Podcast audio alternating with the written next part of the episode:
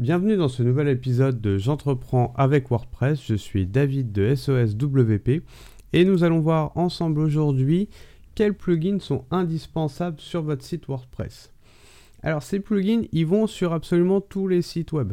C'est des types de plugins, c'est pas spécifique au fait que vous soyez un entrepreneur, un web entrepreneur ou un coach.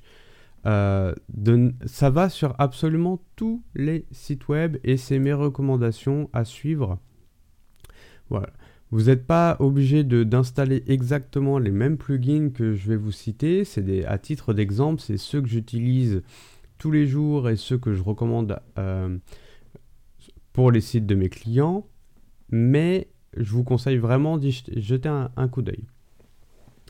Alors, premier type de plugin que vous devez vous pencher absolument, c'est un plugin qui va vous permettre de faire des sauvegardes. Et euh, quand j'entends sauvegarde, c'est faire des bonnes sauvegardes. Donc pour ça, on a un plugin qui s'appelle Updraft Plus, qui je pense qui n'est pas inconnu à la plupart des gens qui ont un site sur WordPress. Updraft Plus a deux avantages. Le premier avantage, c'est qu'il vous permet de créer... Bon, il a même plus que deux avantages. Hein. Euh, un avantage, c'est qu'il vous permet de créer euh, des sauvegardes en automatique. Vous avez pu à y penser une fois que vous avez configuré vos sauvegardes. Un autre avantage, c'est qu'il permet de faire des rotations sur les sauvegardes, c'est-à-dire que vous délimitez un nombre de sauvegardes maximum que vous souhaitez sur votre, euh, sur votre site web. Et puis vous lui dites, bah voilà, si une ancienne sauvegarde, on ne la garde pas, on la supprime automatiquement. Donc ça, il s'en occupe. Et un énorme avantage qu'il a également, c'est qu'il permet d'exporter vos sauvegardes vous pouvez sauvegarder sur votre Google Drive, votre euh, Dropbox, votre euh, stockage Amazon, euh, votre, sur l'emplacement de votre site web, sur un FTP externe. Voilà, c'est vous qui choisissez à quel endroit vous souhaitez sauvegarder.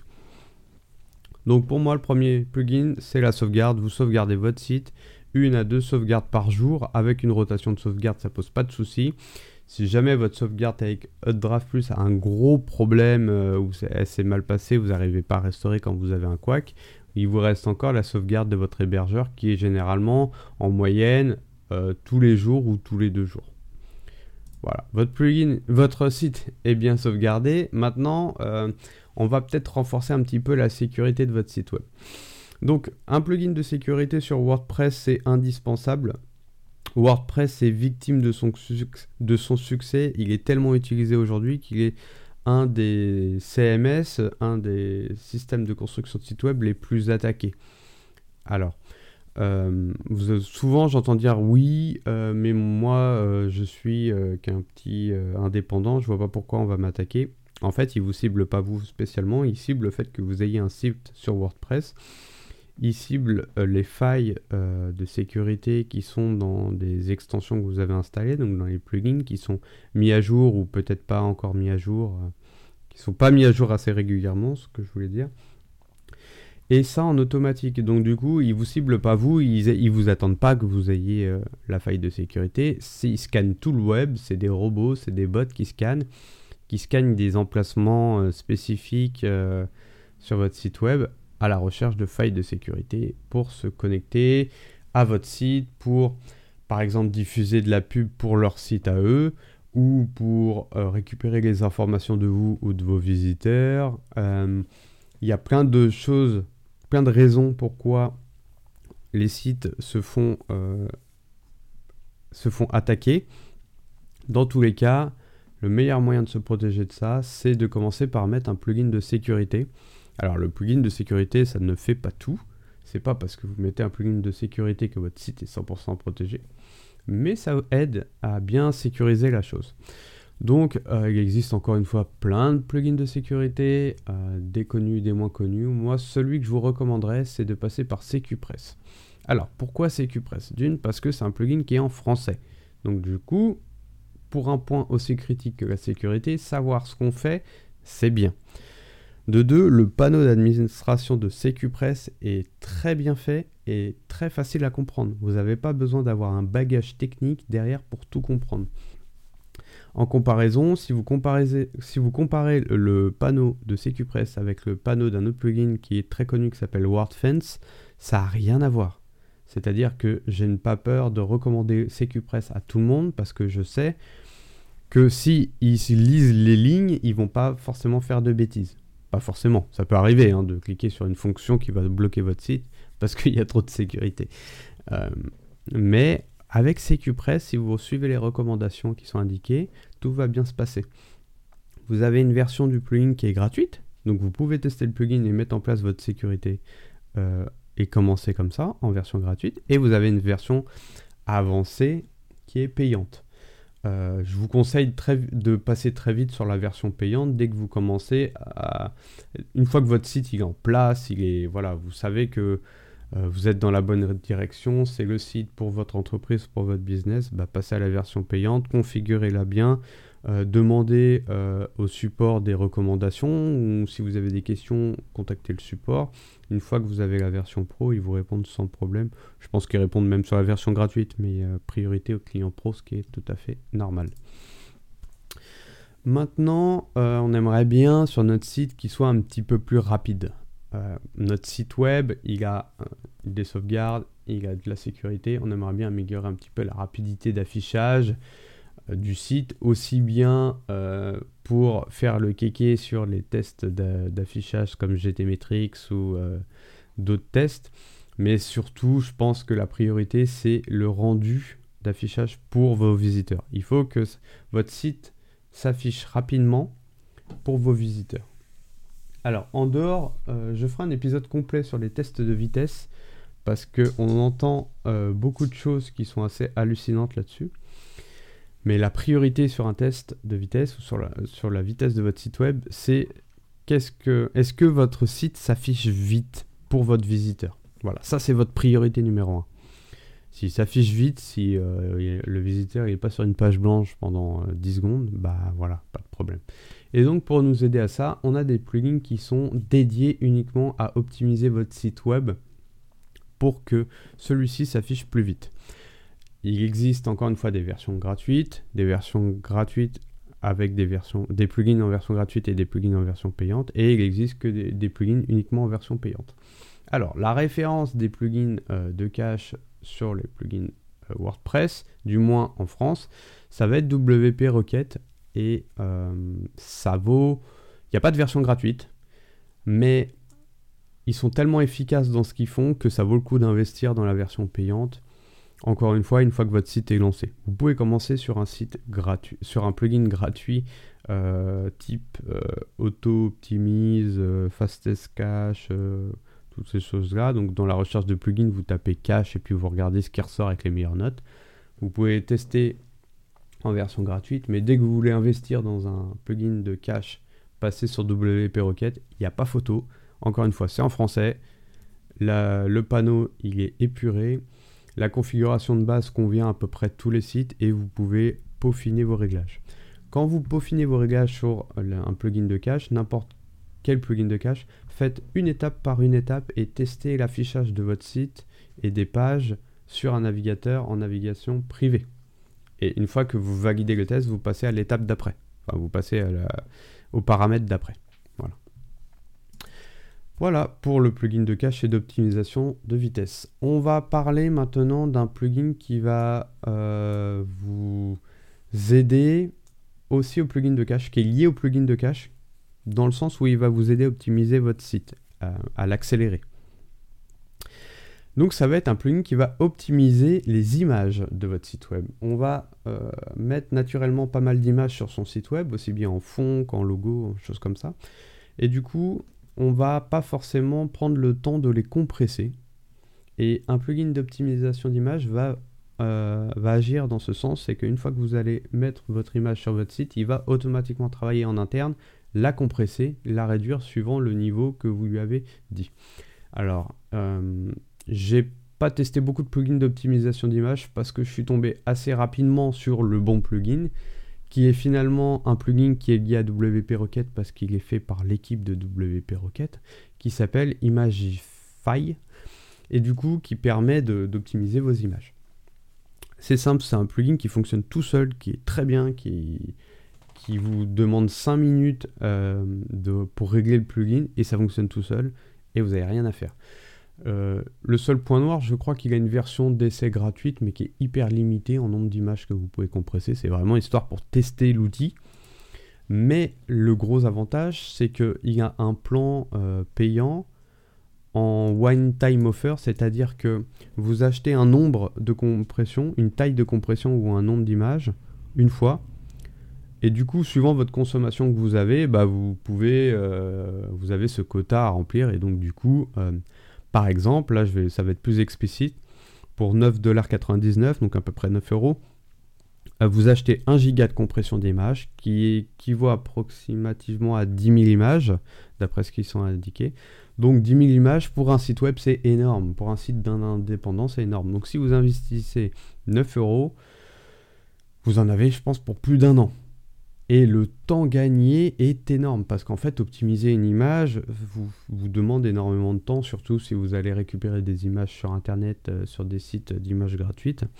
Il va falloir les compresser, ces images. Donc ils ont trois niveaux de compression.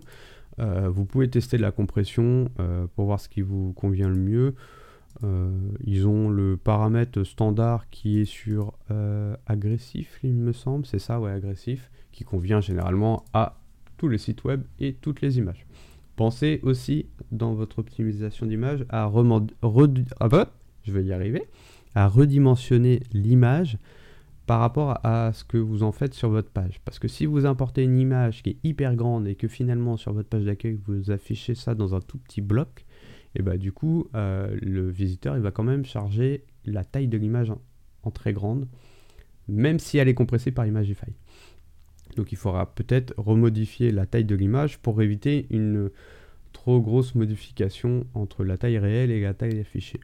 Et ça, vous pouvez le faire directement dans WordPress. Ou créer un fichier, euh, dupliquer votre fichier image avec euh, une taille d'image différente. Maintenant, un plugin qui va vous aider à mettre en place les bonnes pratiques pour positionner votre site sur Google. Alors, un plugin de SEO n'est pas un plugin qui va vous faire votre référencement tout seul, parce que sinon ça serait vraiment trop simple et tout le monde serait en top position sur Google et malheureusement ça marche pas comme ça. Donc du coup c'est un plugin qui va vous aider à mettre en place les bonnes pratiques, les bons paramètres, à renseigner les bonnes informations pour aider Google à vous comprendre et à comprendre vos pages et à vous positionner par rapport aux requêtes des utilisateurs, des visiteurs, des internautes.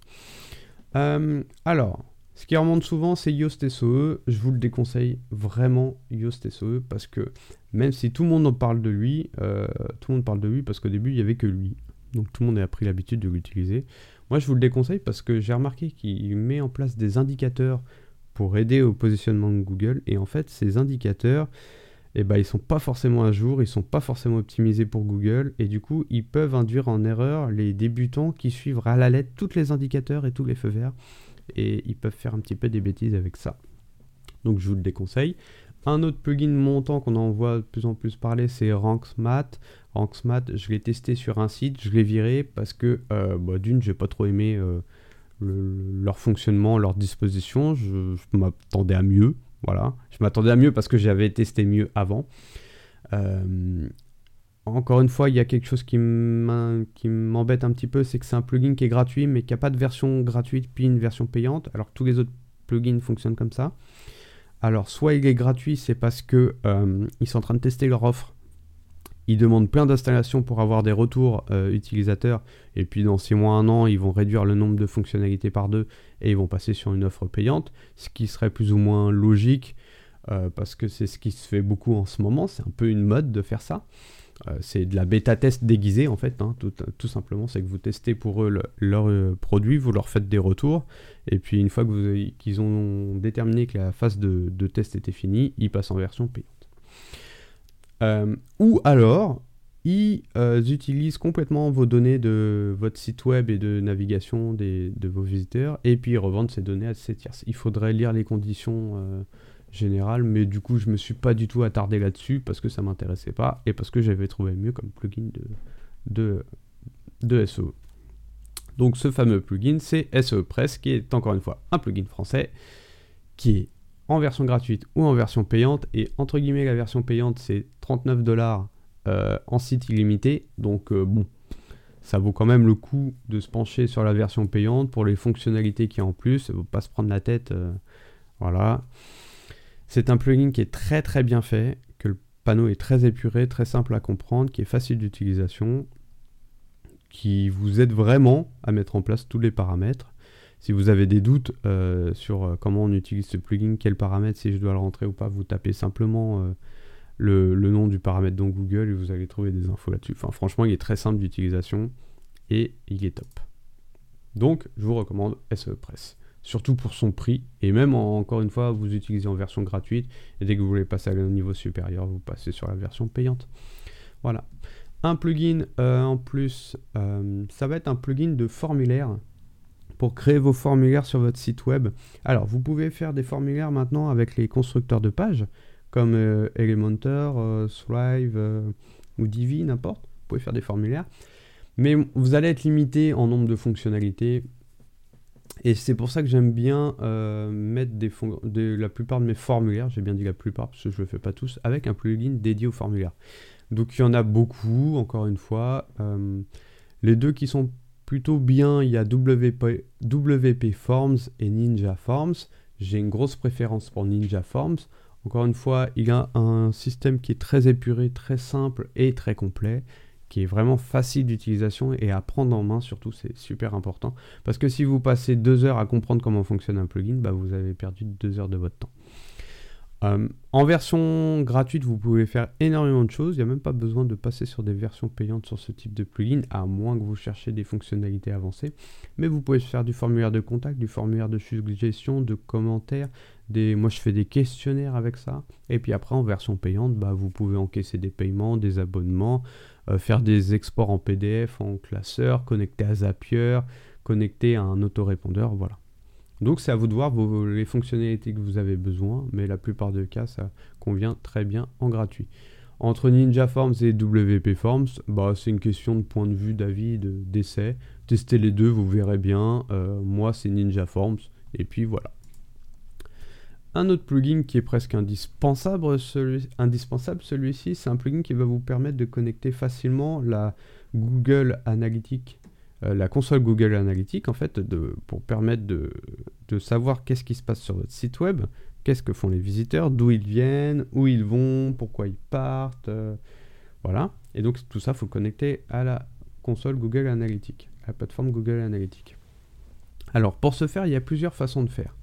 Une fois que vous avez créé votre compte sur Google Analytics, vous allez avoir un code ou un, ou oui, vous allez avoir un code tout simplement à rentrer sur votre site web. Donc vous pouvez le faire directement dans certains thèmes. Ils ont un emplacement pour rentrer le code de Google Analytics. Donc ça, ça va être la version la plus simple et puis la version que je recommande parce que du coup, ça évite de remettre un plugin en plus sur votre site alors qu'il y a la fonctionnalité sur votre thème. La deuxième, fonctionnalité, la deuxième façon de faire, c'est de rentrer le code complet euh, de la balise de Google Analytics sur un emplacement de fichier de votre site web. Ça, c'est un petit peu plus technique, entre guillemets. C'est pas foufou en technique, hein, mais euh, ça peut faire peur aux débutants. Donc ça, vous pouvez le mettre un petit peu de côté. Et puis la troisième fonction de le faire, c'est de mettre par un plugin.